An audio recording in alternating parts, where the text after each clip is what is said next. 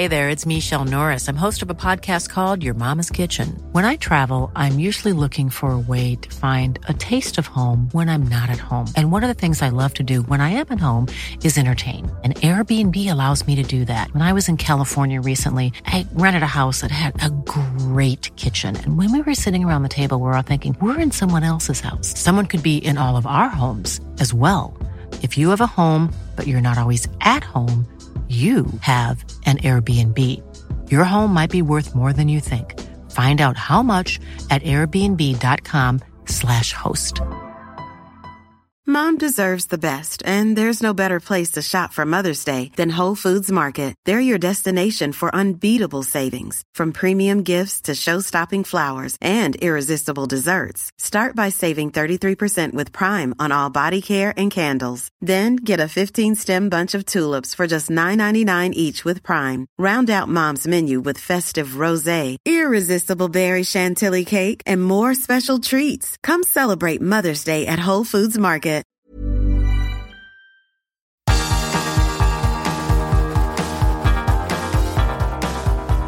Universo Premier, tu podcast de la Premier League. Con Álvaro Romeo, Leo Bachanián y Manuel Sánchez. Hola, ¿cómo están? Bienvenidos a Universo Premier. Desde Londres les saluda Álvaro Romeo y hago extensivo el saludo a nuestros oyentes de Unánimo Deportes, siempre con la mejor información deportiva. Antes de entrar en materia con los claroscuros de la selección de Inglaterra, o con las burbujeantes goleadas de la jornada 4, o con el encaje de los nuevos fichajes, me gustaría enlazar una serie de datos y declaraciones para que ustedes sepan en qué punto llegamos a mediados de octubre. El orden de entrega va a ser cronológico. Abril de 2019. Todos los clubes de la Premier League decían no, de modo unánime, a una Superliga Europea. En diciembre de 2019, Andrea Radrizzani, presidente y principal propietario del Leeds, dice que la burbuja de la Championship, que es la segunda división de Inglaterra, puede explotar. En marzo de 2020 el fútbol para en Europa por culpa de la pandemia. Desde entonces en Inglaterra no ha habido partidos con público. En abril el Liverpool decreta un ERTE. Un par de días después se tiene que retractar. Más clubes entran en ERTE y no lo quitan. A mediados de agosto, la Federación Inglesa anuncia que la recompensa económica por jugar la FA Cup, su torneo, caerá a niveles de la temporada 2017-2018. En septiembre, hace un mes, la Premier League pierde a su socio en China por impago. Como ven, hasta el momento no he dado ni una sola buena noticia. Pues bien, llega el 5 de octubre, se cierra el mercado de fichajes. El balance total de la Premier entre compras y ventas es de menos 646 millones de libras. La Premier League vuelve a ser la primera liga de Europa en gasto en fichajes, como siempre. Días después, Ferran Soriano, presidente ejecutivo del Manchester City, se descolgaba diciendo que hay partidos que no añaden valor y que ponen en peligro a los jugadores. Reposen toda esta información y díganme ahora, ¿Hay alguien que se sorprenda de la filtración de esta semana de ese proyecto de reestructuración del fútbol inglés llamado Project Big Picture, encabezado por el Manchester United y el Liverpool? ¿Hay alguien que se crea que días después el Manchester United y el Liverpool votasen que no a ese mismo proyecto en el que llevaban tanto tiempo trabajando? Aquí da la impresión de que hay clubes bastante poderosos que están dejando caer ideas a ver si cuela alguna y luego, de cara a la galería, dicen que no, que no, que no iba en serio, que todo era una broma. Su actitud me recuerda a la frase que un parlamentario español, hace no mucho, soltó a la bancada que tenía enfrente. Lo que les pasa es que ustedes quieren, pero no se atreven. Y a mi lado, una semana más, tengo a Leo Bachanian. Hola Leo, ¿qué tal? ¿Qué tal? Muy buenas, Álvaro. Y Manuel Sánchez, de la agencia EFE. Hola Manu. Hola, ¿qué tal Álvaro? Has dicho que te lo pasaste muy bien viendo el partido de Inglaterra contra Dinamarca, Manuel. Horrible, o sea, era, es de estos partidos que, lo ves eh, y aparte de que fue, de que bueno, eh, fue un partido bastante aburrido, pero fue de esto que te echas las manos a la cabeza viendo la actuación de, un futbolista como Harry Maguire, que se va expulsado a la media hora con, con dos amarillas merecidas, estúpidas y absurdas, sobre todo la segunda, cuando se le escapa el balón, se tira con la pierna contraria, le quita bien el balón a, a, Dolber, pero luego le, le arrastra, se lo lleva por delante, le expulsan, se va con, la cara ahí con, pues, compungido, sabiendo que, que la ha liado, que la ha vuelto a liar, que no está teniendo una temporada nada buena después del incidente en Grecia. Y, justo cuando te estás recuperando del shock de lo que acaba de hacer Harry Maguire, coge Walker y hace un penalti que en mi opinión fue bastante dudoso y no sé si Gil Manzano incluso llegó, por la imagen en directo se veía que dudó, que no lo pitó en un primer instante, pero luego dijo, vale, sí, y pitó el penalti, un penalti también eh, ilógico y que denota muchas de las, de las carencias que tiene Inglaterra en defensa. Fue un partido bastante, bastante malo y en el que incluso Inglaterra rozó el empate y se lo pudo llevar y se pudo llevar por lo menos un puntito al final y creo que Inglaterra va a tener muchos problemas para meterse en esa fase final de la, de la Liga de Naciones y tendrá que ganar en Bélgica, lo cual pues eh, ya, le, ya le han ganado una vez en Wembley y no sé si se va a repetir dos veces el, entre comillas, milagro. ¿Y qué te gusta de Inglaterra? ¿En qué ha mejorado respecto a esa selección que mm, diría que dejó un pozo muy optimista en el Mundial de 2018, llegando hasta semifinales? Pues lo que más me gustó de Inglaterra fue el primer día contra Gales. Me gustó mucho Jack Grealish. Me parece que hizo un gran partido.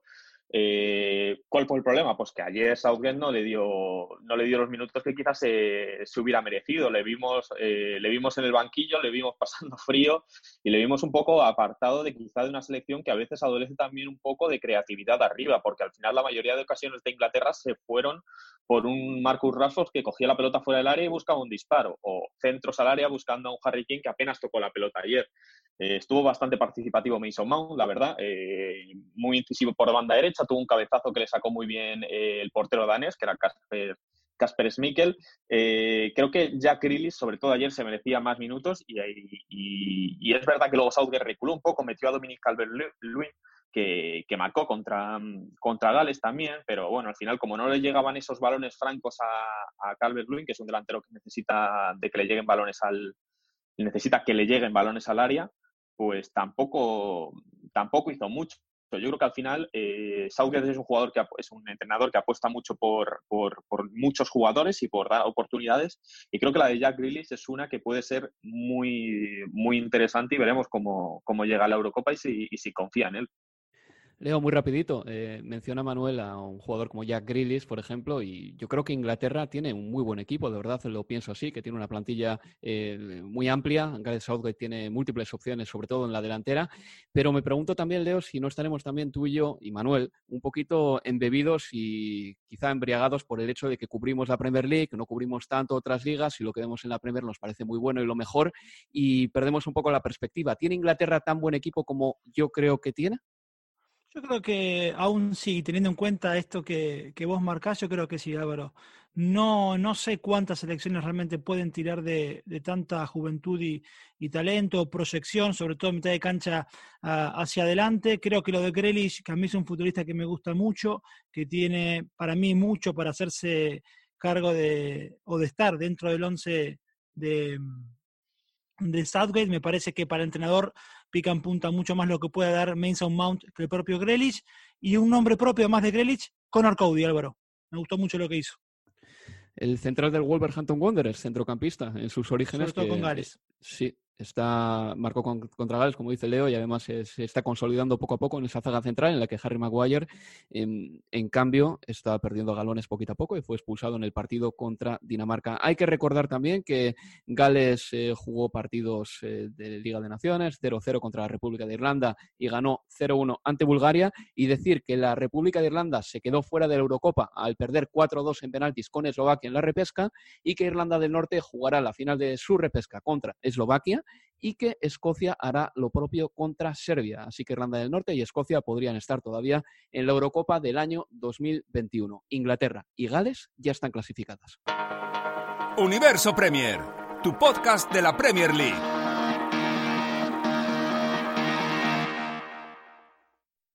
El domingo salió la noticia y el lunes explotó en los medios. El proyecto Big Picture es ese boceto que pretendía alterar la pirámide del fútbol inglés.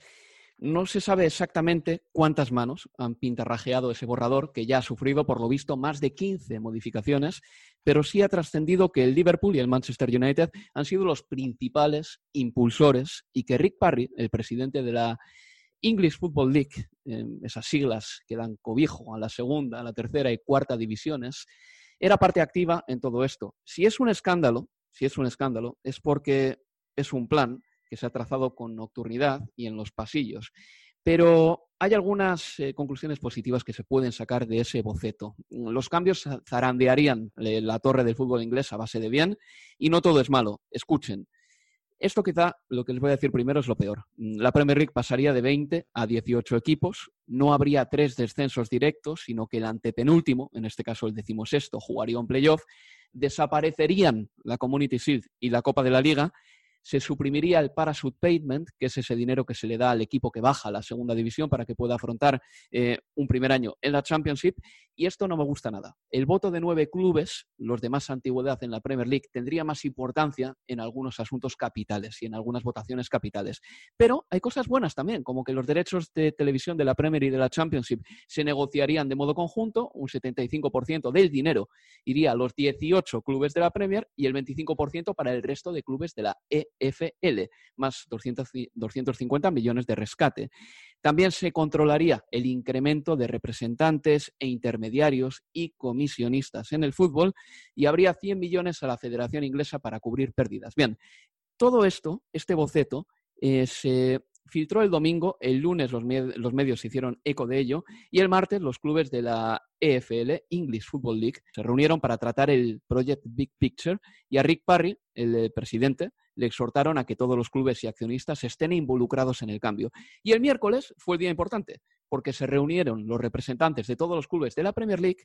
Según The Athletic, no estaban presentes eh, ni el, dueño del Liverpool ni el dueño del Manchester United. recuerden que son los principales impulsores del Project Big Picture. No estaban ahí, no estaban los urdidores del plan. Y después de esa reunión, la Premier emitió un comunicado decía que el proyecto Big Picture no será respaldado por la Premier League o la FA Cup, o la FA, perdón. Em, así que todo ha quedado en agua de borrajas, pero yo creo que esa llama todavía sigue. Se necesita un cambio, no hay dinero, no hay fans en los estadios y la Premier League y varios clubes de la Premier League y seguramente de la FL también entienden que es necesaria una reestructuración de la pirámide del fútbol inglés. No sé qué os parece esto, empiezo por Leo. Eh, ¿Qué te parece, Leo, la filtración, ¿qué te parece el boceto y qué te parece que finalmente la Premier League lo haya tumbado?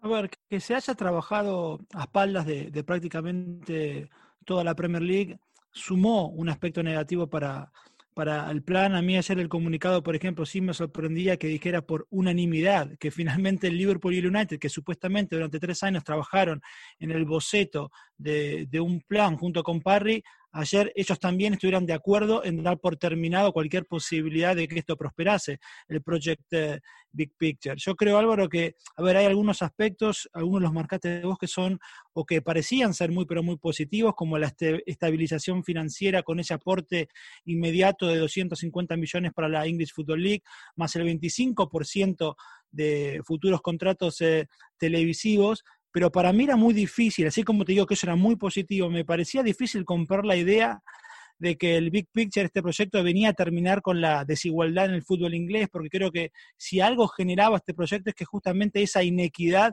se expandiera sobre todo más. Y me refiero en particular al punto que marcabas respecto de la idea de terminar con un club, un voto que proponía eh, el proyecto Big Pictures para que a partir de, esta nueva idea todas las decisiones pasaran por el Big Six más tres equipos, el Everton, el West Ham y, el Southampton. Eh, entonces, dentro de esta idea, que la más polémica era la posibilidad de que este grupo de los seis más poderosos vetaran la posibilidad, por ejemplo, de la llegada de un nuevo dueño me y que pusiera en peligro el status quo de, la Premier, me parece que quedaba por lo menos para, para sospechar las, las intenciones. Este, para poner un ejemplo, esta idea desestimaba la posibilidad, insisto, un ejemplo, de que, por ejemplo, mañana Jeff Bezos, el dueño de Amazon, el hombre más rico del mundo, se le ocurriera comprar a, Leeds con la idea de hacerlo campeón interplanetario. Bueno, eso no, no hubiera podido ocurrir con el eh, proyecto Big Picture. Y digo que allá hay, hay hipocresía porque si esta idea la hubieran craneado hace 20 años, el Chelsea, el Manchester City y el Tottenham no formarían parte de ese, de ese Big Six y seguramente estarían en contra de este proyecto como lo están el Burnley y el Crystal Palace. Y, lo último, también encuentro hipocresía no solo en los más poderosos, sino también en los más débiles porque cuando escucho al Crystal Palace, eh, al Burnley o al Brighton, también ellos queriendo continuar con el status quo, negándose a la inyección de 250 millones para la English Football League, lo que, te, lo que te están diciendo es no queremos que nadie nos haga competencia y nos quiten un lugar en la mesa de la Premier. Yo tengo un amigo, Leo, eh, Robert Hatch, que ha participado en Universo Premier en varias ocasiones, aficionado del Blackmoon Rovers, que dice que la mala suerte que tuvo el Blackmoon Rovers fue ganar la liga en 1995 y no haberla ganado ahora pero que ellos no tienen la culpa de haberla ganado en ese tiempo. Eh, porque ahora mismo el equipo que gana la primera división del fútbol inglés, si entra un año o dos en Liga de Campeones, porque antes entraban uno o dos equipos a la Champions, ahora entran cuatro, esos equipos se ponen en una órbita totalmente distinta. Y estoy contigo, Leo, en que eh, hay muchos clubes como el Tottenham, el Arsenal, el Chelsea. Londres, históricamente, nunca ha sido una capital ganadora. Eh, el fútbol, de hecho, se inventó en el norte de Inglaterra y un equipo londinense creo que no ganó la Premier League hasta 1929. Es decir, hubo 40 años de fútbol hasta antes de que Londres ganase la primera división del fútbol inglés. Me parece que que esté el Arsenal, que esté el Tottenham, que esté el Chelsea en la primera división, o que esté el Borley, o que esté el Crystal Palace, es algo coyuntural y que de esta coyuntura no se pueden sacar eh, estructuras o no se pueden sacar conclusiones definitivas que afecten al resto de la pirámide del fútbol inglés. No sé cómo lo ves, Manuel, pero creo que hay también los equipos que están ahora mismo en Premier eh, se han eh, impregnado de un halo de endioseamiento que no es real, es simplemente coyuntural. Y tenemos el caso más reciente, que sería el del, el del Sunderland, por ejemplo, un equipo que estaba en Premier League que, que tenía unos ingresos muy grandes por estar en Premier League, que bajó al Championship, que recibió ayudas por eh, estos fondos de paracaídas, ¿no? que, se, que se traduciría al español de cuando bajas a, segunda división, y, fue bajando. Y ahora es un equipo de, de, League One y un equipo que está en muchos problemas. A mí esto del big picture, eh, pues como todo, luces y sombras. Me parece que para los clubes, para los grandes clubes, obviamente es algo que, que les beneficia muchísimo y por ello han ofrecido esa especie de incentivo, por decirlo de manera políticamente correcta, que es damos 250 millones a la FL, pero damos este dinero a cambio de un poder mayor. O sea, al final estás hipotecando, en cierto modo, la liga. Y otra cosa que también me parece un poco preocupante es el, hecho de que quieren, de que quieren que ocho partidos, eh, ocho, cada club, ocho partidos, ofrecerlos ellos a través de, los medios oficiales del club. Y eso me parece bastante, bastante peligroso porque si el producto ya de por sí está bastante cerrado a, opiniones externas, a teleoperadores en el, caso de los, de los, clubes que están intentando vender eh, los partidos o que quieren vender los partidos a través de sus propias plataformas oficiales para buscar eh, eh, la introducción en mercados como por ejemplo el de China, que es un mercado enorme, el mercado asiático, pues es un problema bastante grande porque si ahora piden ocho partidos, a lo mejor la temporada siguiente pedirían 16 y al final se tendería a que no habría una, a que el producto no sería, no sería objetivo, sería más subjetivo desde la parte del, propio club. Y eso me parece que, sea, se dé como se dé, siempre, siempre van a ser malas noticias para el espectador neutral y para el espectador que al final busca una opinión variada y no lo que te quiera vender el propio club. El año pasado, en diciembre, Radrizzani, el dueño del Leeds United, dijo que la burbuja de la Championship podía explotar y todavía estábamos hablando de una era pre-pandemia. Eh, este verano los clubes ingleses se han dejado un dinero tremendo. En total, entre ventas y gastos, pues más de 600 millones de libras. ¿Ha sido este el último banquete antes de la, de la, austeridad? Porque yo me hice esa pregunta en septiembre, cuando veía que los clubes de la Premier gastaban sin parar. ¿El último banquete antes de empezar a reformar el fútbol inglés de manera definitiva. No, yo no creo que vaya a ser el último, pero sí tengo una advertencia, me parece, para los clubes de la Premier, si quieren seguir derogando también lo que es la, English Football League. 24 convocados de Gareth Southgate a, último, a este último parón internacional, 24 de los 30 tuvieron paso por la English Football League. Y de los 11 futbolistas que puso en el terreno de juego desde el inicio ante Gales, entre los 11 a más minutos jugados en, entre la Championship y la League 2 que en Premier League. Con lo cual me parece que si hay la idea de la Premier es seguir eh, erodando en parte lo que sucede en la pirámide de fútbol inglés, están más que equivocados. Y creo que importante es también mantener el carácter asambleario, ¿no? Eh, que los 14 votos sobre 20 sean necesarios para que cualquier medida o cualquier idea vaya hacia adelante.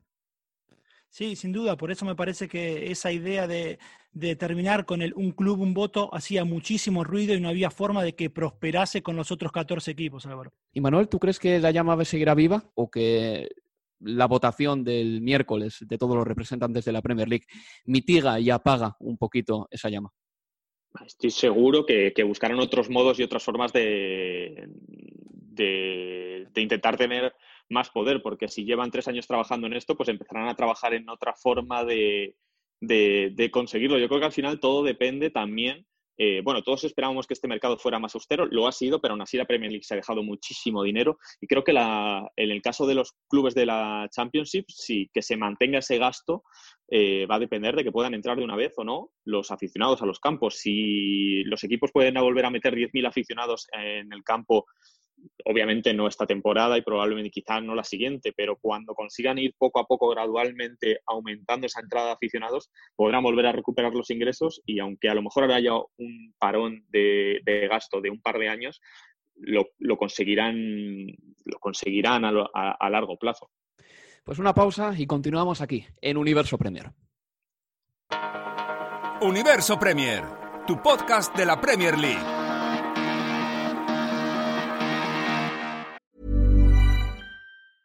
When you're ready to pop the question, the last thing you want to do is second guess the ring. At Bluenile.com, you can design a one of a kind ring with the ease and convenience of shopping online. Choose your diamond and setting. When you find the one, you'll get it delivered right to your door. Go to Bluenile.com and use promo code LISTEN to get $50 off your purchase of $500 or more. That's code LISTEN at Bluenile.com for $50 off your purchase.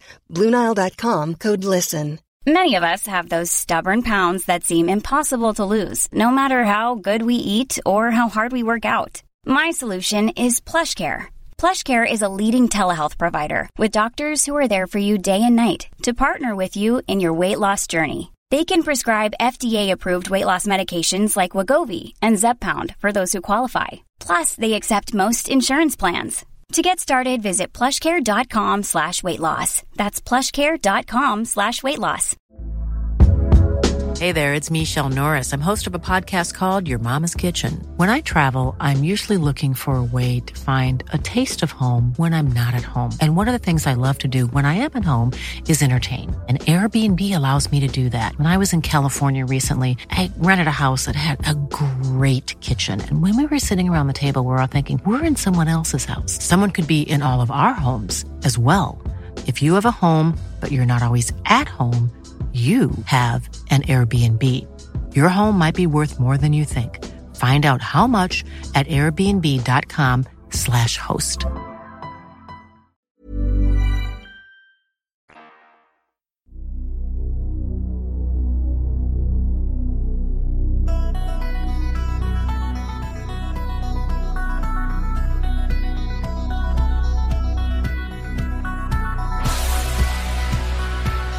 En Universo Premier.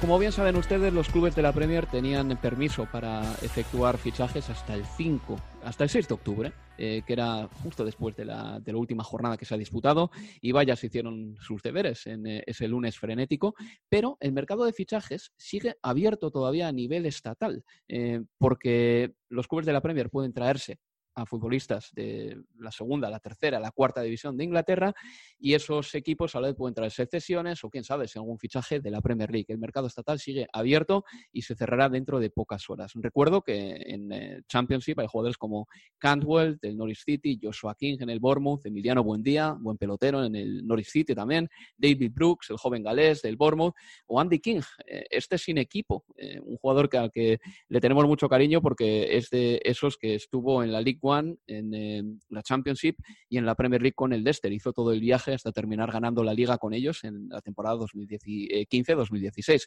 Pero bueno, lo importante yo creo que son los últimos fichajes que se hicieron.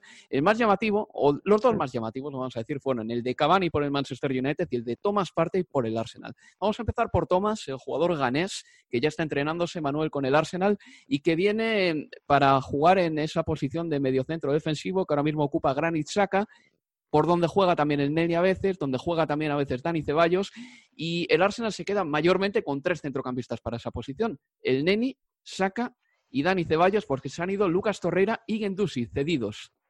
Mm. Gendusi ya sabíamos que, bueno, que tenía dos, dos pies prácticamente fuera del, del Arsenal y me parece que, que, Thomas obviamente es un fichaje que da mucha calidad al equipo y que supone un plus respecto a lo que era Lucas Torreira, que empezó muy bien en el Arsenal hace dos temporadas. La verdad es que lo hizo bastante bien, pero que ha ido poco a poco perdiendo protagonismo. Ha tenido también alguna, alguna lesión que le ha dejado que le ha dejado fuera varios, varios meses al, al uruguayo. Creo que, que, dan un paso adelante con el fichaje de Thomas Partey, que ya está que ya está en Londres, que ya se ha fotografiado con la camiseta del Arsenal, que ya que va a tener hoy su primer entrenamiento. Hoy ha hablado Arteta de él en, en rueda de prensa y ha dicho que tiene que adaptarse rápido a la Premier porque él está deseando, deseando jugar, viene del, de jugar en selecciones con Ghana, han ganado 5-1 a Qatar y él dio dos asistencias, entonces es un jugador que viene mucho, con mucha con mucha ilusión a, la Premier League y que yo creo que era un paso que ya se venía desde hace mucho tiempo hablando, este interés de, del Arsenal en él, lo ha confirmado incluso el propio Arteta, que era un jugador que llevaban analizando bastante bastante tiempo y veremos cuánto tiempo tarda en hacerse con esa vitola de titular y si no acaba sentando en el banquillo definitivamente un gran Isaka que ya ha pasado por problemas en el, en el pasado, al que se le llegó a quitar la, la capitanía, estuvo enfrentado con la grada, le vino relativamente bien que, que, no pudo, que no haya aficionados en el, en el campo también. Y, y, puede hacer una, una, una, asociación muy buena con, con Dani Ceballos en el centro del campo de un Arsenal que creo que por fin puede optar a, meterse entre los cuatro primeros de la, de la, de la Premier League. Lo hemos visto en el Arsenal, que Arteta a principio de temporada optó por ese doble pivote con el Neni y con Granit Saka. Tú hablabas eh, de manera elogiosa, además del jugador suizo, decías que ahora tenía libertad para llegar al área rival y que eso estaba marcando diferencias en algunas jugadas ofensivas del Arsenal también. Y Thomas Partey, yo no sé si le va a quitar el puesto a Granit Saka o a Dani Ceballos. Eh, tengo esa duda, eh, pero creo que llega con galones de gran jugador. En el Atlético de Madrid creo que a veces jugaba mm, embridado en el sentido de que con Simeone a veces no puedes hacer algunas cosas que te podrían apetecer. Eh, con Gana imagino que tendría más libertad para jugar como él le gustaría, porque es un jugador que tiene muy buen pase profundo. Eh, ¿Dónde crees que va a encajar en el Arsenal? ¿A quién crees que le va a quitar el puesto? ¿Y cómo valoras la magnitud de este fichaje? ¿Crees que puede ser un fichaje diferencial para el Arsenal? Sí, es un muy buen fichaje del Arsenal de Arteta. También, para empezar, déjame decir, por favor, que se terminen los juegos de palabras entre el apellido del ganés y party fiesta en inglés. Ya lo he leído una, dos, tres, cuatro, cinco veces. No Thomas, no party. Exacto. Si yo lo digo, por favor, suspendeme de, Universo Premier, Álvaro. Este, no, pero de verdad, en serio, que es un, es un gran fichaje el de, el de, party, de parte de, del Arsenal, de, de, Arteta. A ver, ¿dónde va a jugar? O más que dónde, eh, quién por ahí pierde su lugar en el equipo. Yo creo que teniendo en cuenta lo que viene haciendo Arteta, ¿no? Que a veces decide jugar sobre todo, por ejemplo, lo hemos visto ante el Liverpool o ante el Manchester City con su equipo eh, algo más agazapado y compacto. Yo creo que en ese tipo de escenarios, ante ese tipo de rivales, puedo ver allí en ese doble pivote, en esa mitad de la cancha de, cuatro hombres, pensando en un 3-4-3, a Thomas Partey con, con Granit Xhaka, y quizás en partidos en los que el Arsenal sí vaya a tener un fútbol algo más expansivo, en los que no vaya a ser un fútbol más de, reacción, sino de proponer, me parece que ahí sí, sí puedo ver que Xhaka pierda su lugar y, empecemos a ver mucho más a Dani Ceballos junto a, la nueva adquisición del Arsenal. Me parece que, a ver, si bien Obviamente con, con Simeone hizo, si querés, una especie de masterclass en lo que tiene que ver con la posición del, del número 5, Thomas Party. También, y ustedes sabrán mucho más seguramente, lo que hizo en otros clubes eh, en los que estuvo a préstamo, la Almería o, algún otro, en los que ha jugado en otros sectores del terreno de juego, más adelantados, también hasta por banda, me parece haberlo visto alguna vez, me parece que dan las referencias de un futbolista que quizás la primera impresión puede ser que pensemos es ese, el número 5 de, corte a Macherano, pero que sin embargo tiene muy buena visión, buen panorama y sobre todo buen pase. Sí, yo soy un eh, admirador de, de, Thomas Partey. Creo que el magisterio que dio en Anfield cuando el Atlético le ganó al Liverpool en el mes de marzo fue tremendo. De hecho, siempre que le daban la pelota era capaz de protegerla y es más, conducir hacia adelante porque tiene eh, buen dribbling, buen uno contra uno y aparte tiene un gran pase profundo. Creo que jugará mejor Tomás Parte cuanto más lejos esté del área, curiosamente. Tiene luego buen disparo desde fuera del área, pero necesita ese panorama, esos 30, 40 metros por delante de él para empezar a dar pases profundos. Y tengo la impresión de que va a ser uno de esos fichajes que bien llevado puede cambiar un poco las fisonomía del Arsenal. Puede convertir al Arsenal en un equipo más peligroso si cabe y con más fortaleza en el centro del campo.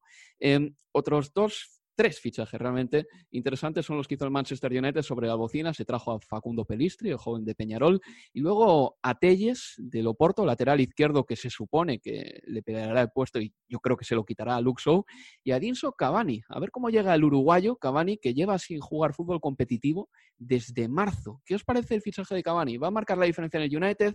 ¿Va a ser un nuevo Odio Nígalo? ¿Un nuevo Gonzalo Higuaín? No tengo dudas que es, un, que es obviamente un, un, upgrade de Odio Nigalo. De hecho, es un futbolista de otra liga respecto del nigeriano. Pero no sé si es un reemplazante de Lukaku, por ejemplo, eh, Edison Cavani. A ver, el Cavani de las temporadas 16, 17 y 17, 18, no tengo dudas que sí.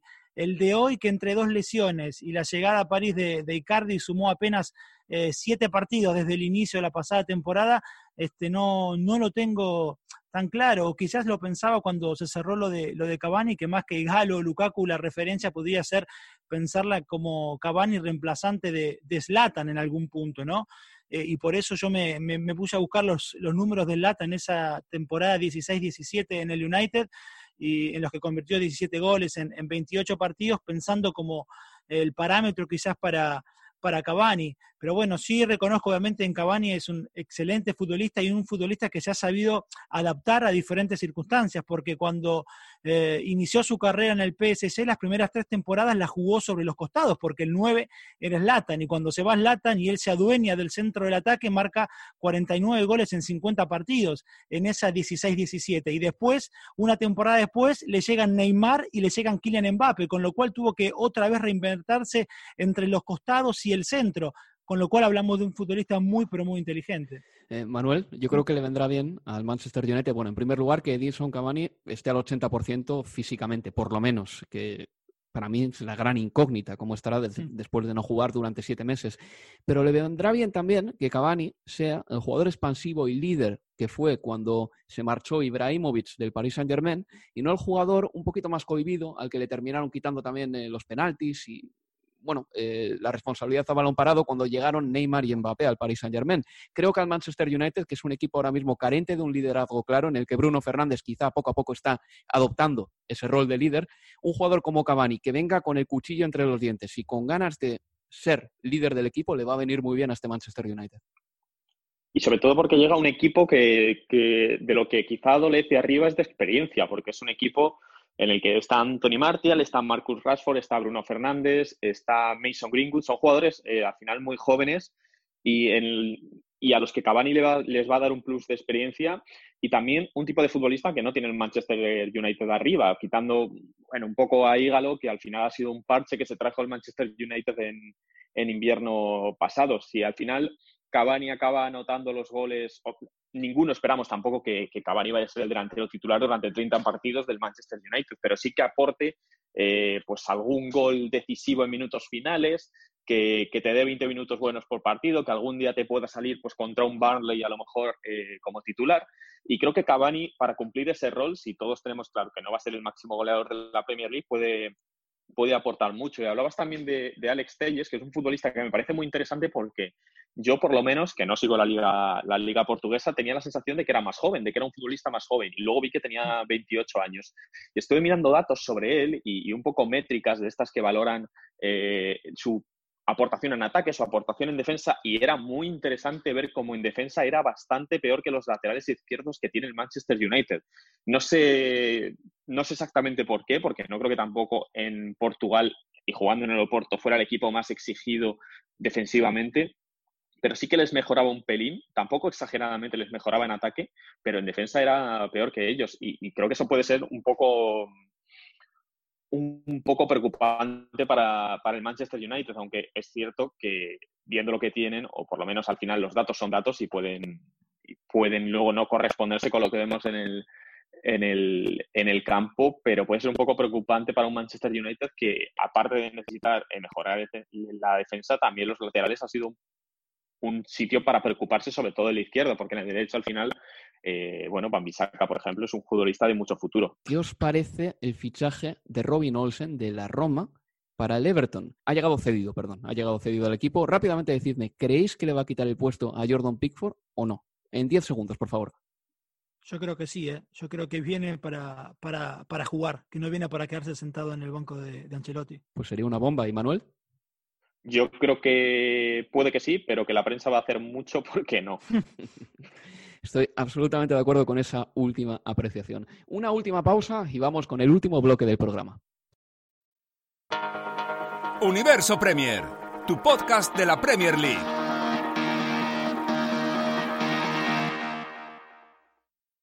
Qué bonita está la clasificación de la Premier League. Tiene un aroma a unos tiempos no tan bonitos, al tacherismo, pero sí que nos recuerda a los años 80 por eh, eh, la identidad de los equipos que están arriba en la clasificación, con el Everton líder con 12 puntos de 12 posibles, el Aston Villa segundo con 9 puntos, el Leicester City tercero con 9 puntos, el Arsenal cuarto con 9 puntos también y por detrás el Liverpool, el Tottenham y el Chelsea. Evidentemente, se llevan cuatro jornadas disputadas, hay equipos que han disputado un partido menos también, todo eso hay que tenerlo en cuenta, pero ahora mismo diría que la imprevisibilidad es lo que marca el inicio de la Premier League. Además, se están dando resultados súper sorprendentes, como por ejemplo el Manchester United 1, Tottenham 6 de la anterior jornada. Hay que recordar también que Anthony Martial fue expulsado cuando el Manchester United estaba todavía más o menos en el partido.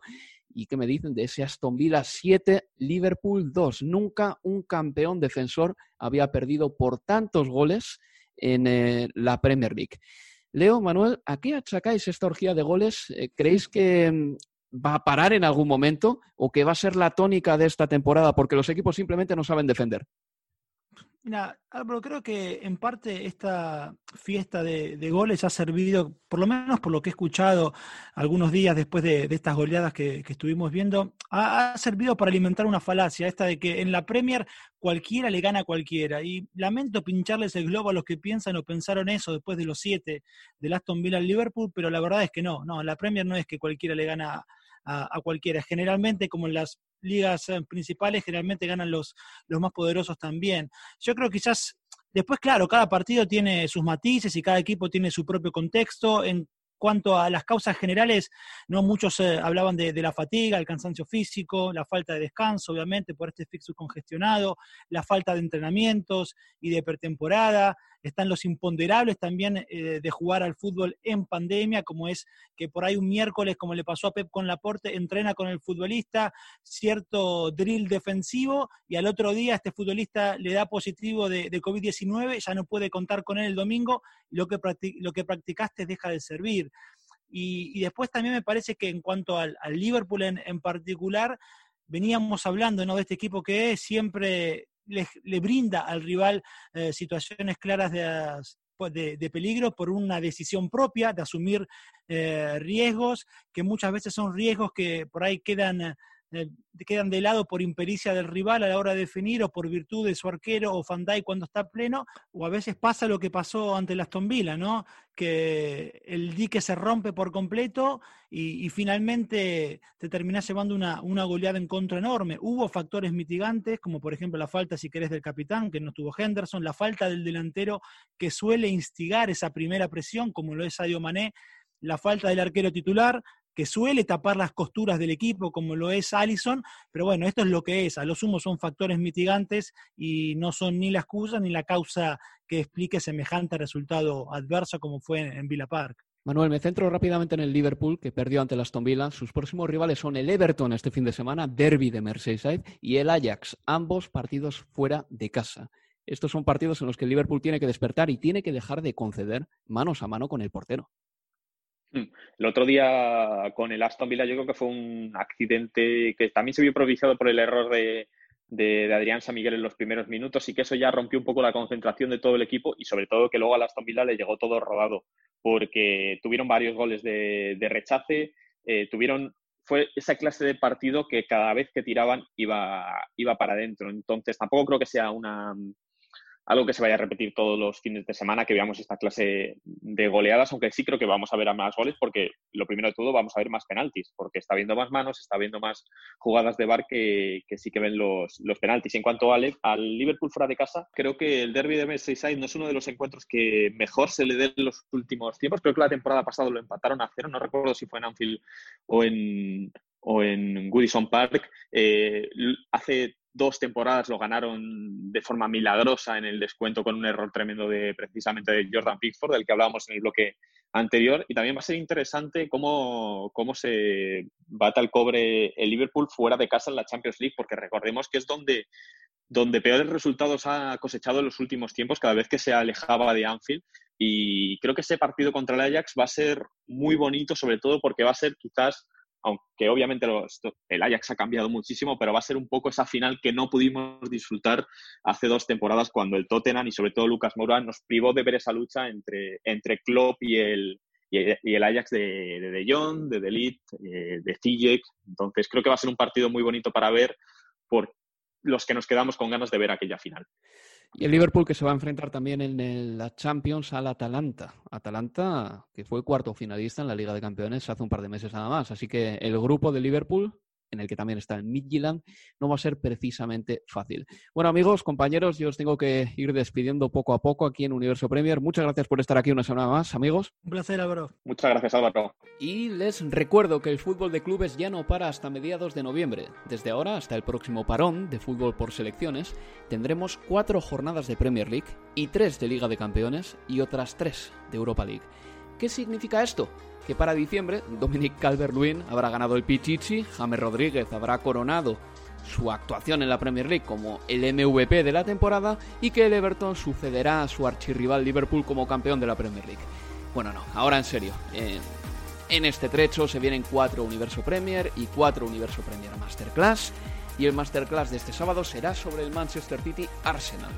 Arteta visitando el Etihad, la fue su casa, y el Manchester City con pocos puntos y muy necesitado. Uy, si les apetece, sintonicen ese partido en Estadio Premier. Y esto ha sido todo por nuestra parte. Se despide de todos ustedes Álvaro Romeo. Adiós, adiós, adiós.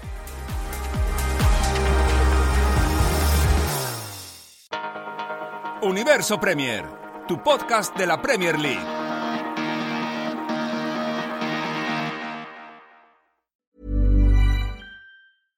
Cool fact a crocodile can't stick out its tongue. Also, you can get health insurance for a month or just under a year in some states. United Healthcare short term insurance plans, underwritten by Golden Rule Insurance Company, offer flexible, budget friendly coverage for you. Learn more at uh1.com. Hey, it's Danny Pellegrino from Everything Iconic. Ready to upgrade your style game without blowing your budget? Check out Quince. They've got all the good stuff shirts and polos, activewear, and fine leather goods all at 50 to 80% less than other high-end brands. And the best part? They're all about safe, ethical, and responsible manufacturing. Get that luxury vibe without the luxury price tag. Hit up quince.com slash upgrade for free shipping and 365 day returns on your next order. That's quince.com slash upgrade.